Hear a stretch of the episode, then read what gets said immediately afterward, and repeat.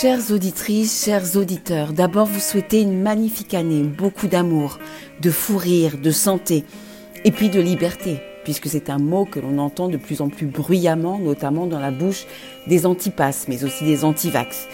Bon, sur la forme, nous sommes très loin de Paul Éluard, qui écrivait sur ses cahiers d'écolier, sur son pupitre et les arbres, sur les sables, sur la neige, sur toutes les pages lues, sur toutes les pages blanches il écrivait son nom.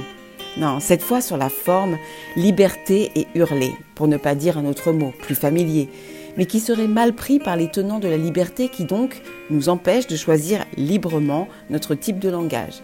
Leur liberté exige qu'on leur parle de manière soutenue. Et puis il y a le fond. Il faut souligner qu'il y a autant de définitions de la liberté qu'il y a d'individus. Alors, juste pour préciser, que nous sommes toujours plus libres sans les autres. Genre sur une île déserte, on est super libre. À bord de Line, tout seul peut-être mais peinard.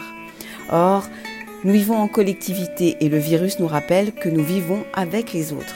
Nous vivons un virus de l'interdépendance, un virus de la relation.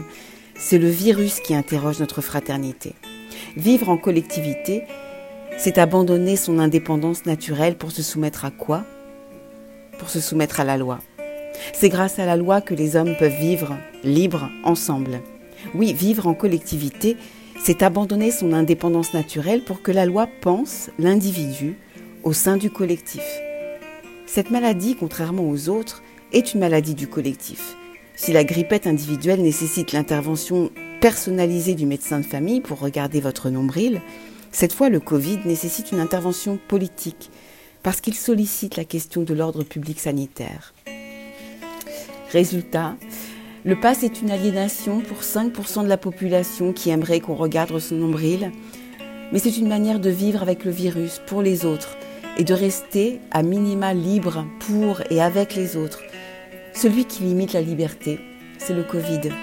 Alors dans notre contexte, comprendre que la liberté au fond, c'est peut-être comprendre que notre plus belle histoire d'amour, c'est l'autre.